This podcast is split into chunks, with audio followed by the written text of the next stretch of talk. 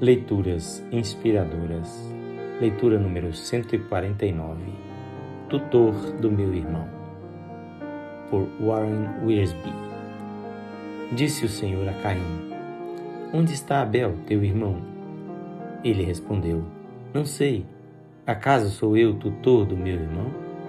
Gênesis 4:9. Assim como Caim e Abel você e eu viemos a este mundo como filhos de Adão e, assim como todos os bebês que nasceram antes de nós, nascemos receptores. Nossa vida física e estrutura genética nos foram dadas pelo Senhor por meio de nossos antepassados, conforme o Salmo 189, 13 a 16.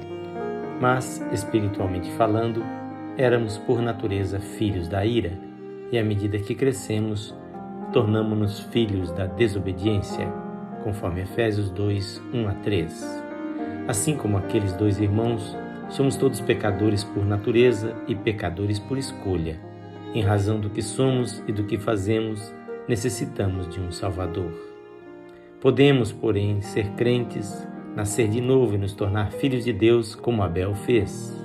Ele admitiu que era pecador e, pela fé, ofereceu um sacrifício de sangue ao Senhor Hebreus 11:4. Assim como recebemos a vida humana ao nascer, recebemos a vida eterna no novo nascimento por meio da fé em Jesus Cristo, que se entregou como sacrifício por nossos pecados. Caim não tinha fé, não confessou que era pecador e, portanto, não ofereceu um sacrifício de sangue. Ofereceu o fruto da terra lavrada por suas mãos. Porque pela graça sois salvos mediante a fé isto não vem de vós, é dom de Deus, não de obras, para que ninguém se glorie. Efésios 2, 8 e 9. Caim não creu e tornou-se enganador, filho do diabo. Porque a mensagem que ouvistes desde o princípio é essa, que nos amemos uns aos outros, não segundo Caim, que era do maligno e assassinou a seu irmão. 1 de João 3, 11 e 12. Um filho do diabo é aquele que rejeita Jesus Cristo mas pratica a religião como cristão dissimulado.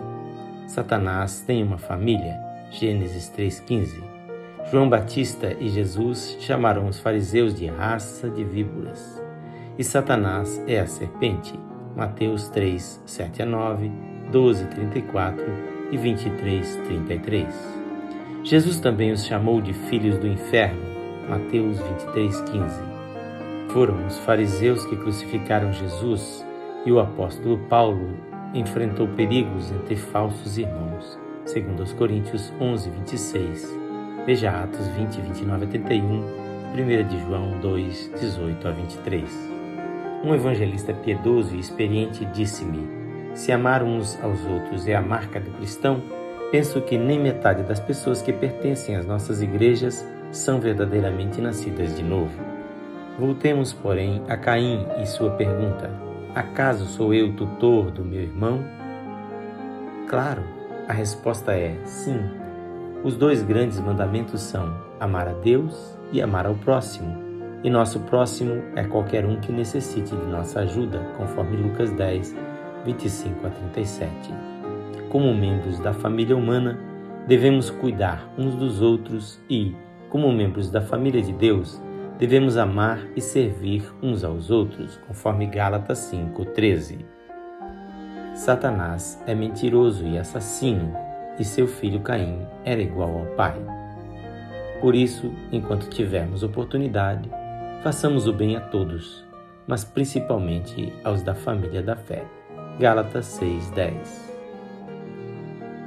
Esta leitura faz parte do livro Palavras para Hoje, do Novo e Velho Testamento de Warren Wiersbe. Quem faz a leitura é seu amigo, pastor Edson Grando.